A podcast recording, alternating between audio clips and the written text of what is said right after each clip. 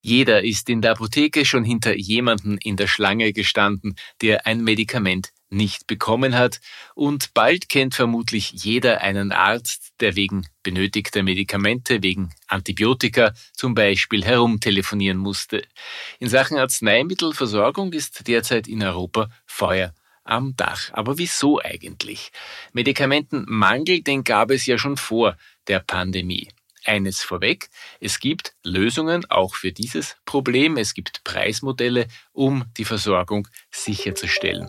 Nur billiger wird es nicht. Hörgang mit Uni Wien, der Podcast von Springer Medizin gemeinsam mit der Med Uni Wien. Willkommen zu einem speziellen Hörgang, speziell, weil unser Kollege Josef Brokal, ehemaliger ZEP Einkommen und immer noch aktiver Journalist und Vielschreiber, für uns als Reporter unterwegs war. Er hat für den Hörgang nachgefragt, wie die Arzneimittelengpässe überwunden werden können.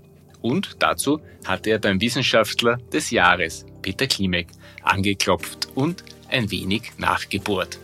Wir hören rein in das Interview.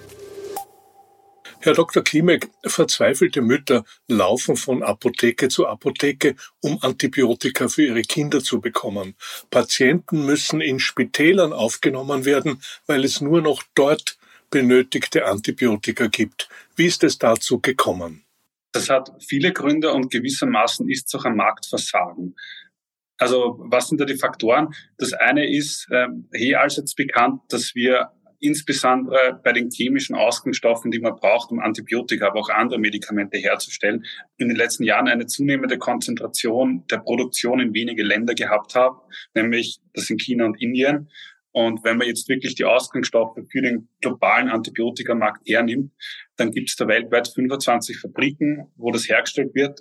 Und davon sitzen 16 in China und Indien. Wieso gibt es jetzt gerade bei den Antibiotika diese Probleme? Also zum einen ist das, dass die Antibiotika eine, eine Industrie sind mit sehr, sehr geringen Margen. Also da, da gibt es nicht viel Geld zu machen. Das sind, äh, wieso? Weil, äh, wenn ich eine Infektion habe und ein Antibiotikum nehme, dann nehme ich das ein, zwei Wochen und dann nicht mehr. Und mehr Profit bringt's, wenn ich irgendwelche Medikamente entwickle, die die Patientinnen dann ein Leben lang nehmen.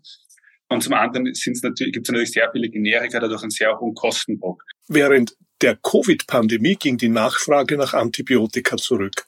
Haben es die Pharmafirmen verabsäumt, die Erzeugung rechtzeitig wieder hochzufahren? Was ist während der Pandemie passiert? Die Maßnahmen, die wir gehabt haben, um die Zirkulation von SARS-CoV-2 einzudämmen, haben natürlich auch die Zirkulation von anderen Erregern reduziert ist das wieder, ist da auch der, der Antibiotika-Einsatz wieder auf ein Normalniveau gekommen. Das heißt, die Nachfrage hat sich sprunghaft erhöht oder zumindest wesentlich schneller erhöht, als man die Produktionskapazitäten anpassen muss. Anscheinend ist damit gerechnet worden, dass dieser, also nicht damit gerechnet worden, dass dieser Anstieg so schnell passiert. Man muss man ja teilweise Monate im Vorhinein bestellen. Und dadurch ist dieses, dieses fragile, dieses konzentrierte Produktionssystem auf eine sprunghaft erhöhte Nachfrage getroffen. Und darin liegen die Wurzeln hinter diesem Antibiotikamangel, den wir jetzt gerade sehen. Wie lange wird diese Knappheit noch andauern? Also eine Sache ist natürlich, dass bald der Frühling und der Sommer kommen sollte und dann wissen wir dann, dann viele saisonale Erkrankungen treten dann weniger auf. Das heißt, da ist davon auszugehen, dass es dann auch mit, wenn die Infektionssaison sozusagen zu Ende geht, dass sich das dann ein bisschen entspannt und es ist auch davon auszugehen, dass jetzt die, äh, sowohl die Einkäufer als auch die Produzenten da jetzt mitbekommen haben, dass wir jetzt wieder in einer, also dass die Nachfrage jetzt wieder etwas nachhaltiger wohl nach oben geht und ihre Kapazitäten entsprechend anpassen. Dass es Medikamentenmangel an sich gibt, ist ja nicht neu. Das hat es auch schon vor der, ähm, vor der Pandemie häufig gegeben, ohne dass man es jetzt vielleicht so stark mitbekommen hat. Was dann während der Pandemie passiert ist, ist, dass viele ähm, Länder, Österreich inklusive, dann zum ersten Mal ein umfassendes Monitoring aufgebaut haben, wie viele Medikamente fehlen. Und ähm, dann ist an sich während der Pandemie sind auch, ist auch der Medikamentenmangel insgesamt zurückgegangen, weil insgesamt weniger Nachfrage war. Und da gehen wir jetzt wieder auf ein Normalniveau hin. Aber, und das ist jetzt das, was jetzt die jetzige Situation so herausfordernd macht, es ist eine Sache, ob ein Medikament fehlt, eine andere Sache, ob ich es nicht doch ersetzen kann. Und es gibt Umfragedaten, die zeigen, dass vor der Pandemie war es in mehr als 80 Prozent der Fälle möglich, ein, ein nicht verfügbares Medikament durch ein anderes zu ersetzen. Und mit der Pandemie hat sich das halbiert. Dann war das nur noch bei 40 Prozent. Wieso? das hängt damit zusammen, was wir anfangs kurz erwähnt haben, dass sich die Produktion der chemischen Ausgangsstoffe so konzentriert. Und dadurch, wenn der Ausgangsstoff fehlt, dann fehlt das Medikament in der Packung mit 500 Milligramm, mit 250 Milligramm, mit 125 Milligramm. Und man kann dann weniger auf ein ähnliches Produkt mit demselben Inhaltsstoff ausweichen. Und diese, diese Kombination von Faktoren führt dann dazu, dass jetzt diese, diese Krise in der jetzigen Situation einen, einen stärkeren ähm, Einfluss, einen stärkeren Impact auf das, auf die Patientenversorgung hat, als das noch vor ein paar Jahren bei Medikamentenmängel der Fall war. Der Verband der Pharmahersteller in Österreich, die Pharmik, sagt, dass die Sozialversicherung so wenig für Medikamente zahle, dass es marktwirtschaftlich sinnvoller sei, sie in anderen Ländern anzubieten. Welchen Einfluss hat das? Die Wurzel hier ist, dass sowohl auf Einkäufer wie auch auf Produzentenseite anscheinend kein langfristig genuges Demand Planning, also kein, kein Vorhersagen, wie viel Nachfrage bestehen wird, stattfindet, weil äh, ähm, das hier eben der, der sowohl bei den Einkäufern als auch bei den Produzenten ähm, der Fokus zu sehr auf Preis und weniger auf Versorgungssicherheit liegt. Konkret ähm, ist da jetzt ja nicht nur das Thema Medikamentenmangel, sondern auch Antibiotikaresistenz ein, ein Risiko, das uns vielleicht sogar noch etwas mehr Sorgen machen müsste. Nämlich wenn jetzt der Preisdruck so hoch wird, dass nichts mehr in die Forschung investiert wird, dann kommen keine neuen Antibiotika auf den Markt dann werden die Resistenzen zu den bestehenden Antibiotika immer stärker zunehmen, bis die womöglich nicht mehr die Wirkung haben, die sie jetzt noch haben.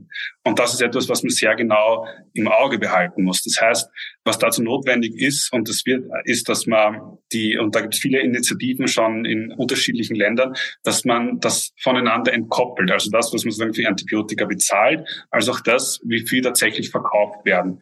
Modelle gibt es da etwa, dass man den, den Produzenten ein, ein, ein Minimum an Einnahmen garantiert, ähm, es gibt Länder, die experimentieren mit sogenannten Netflix-Modellen, das heißt, dass man einfach einen fixen Betrag zahlt. Es gibt Modelle, die äh, Länder, die probieren degressive Preismodelle aus, also sprich, dass je mehr man einkauft, desto billiger wird's. Und ähm, da muss man sich genau anschauen, welche von diesen Modellen funktionieren, die da probiert werden. Und äh, es muss aber auch klar sein uns allen, dass wir dann sozusagen ein, ein, extra Premium, ein bisschen mehr zahlen dafür, dass wir dann eine höhere Versorgungssicherheit haben.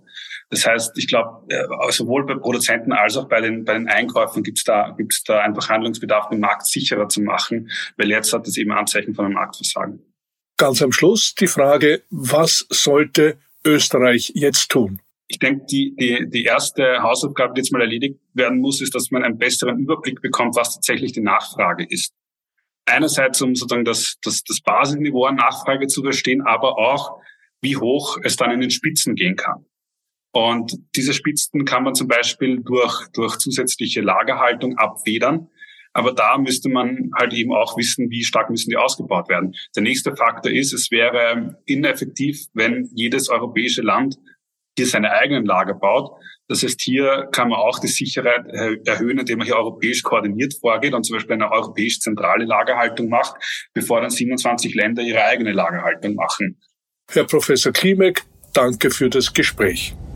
Das war der Hörgang mit Uni Wien, der Podcast von Springer Medizin gemeinsam mit der Med Uni Wien.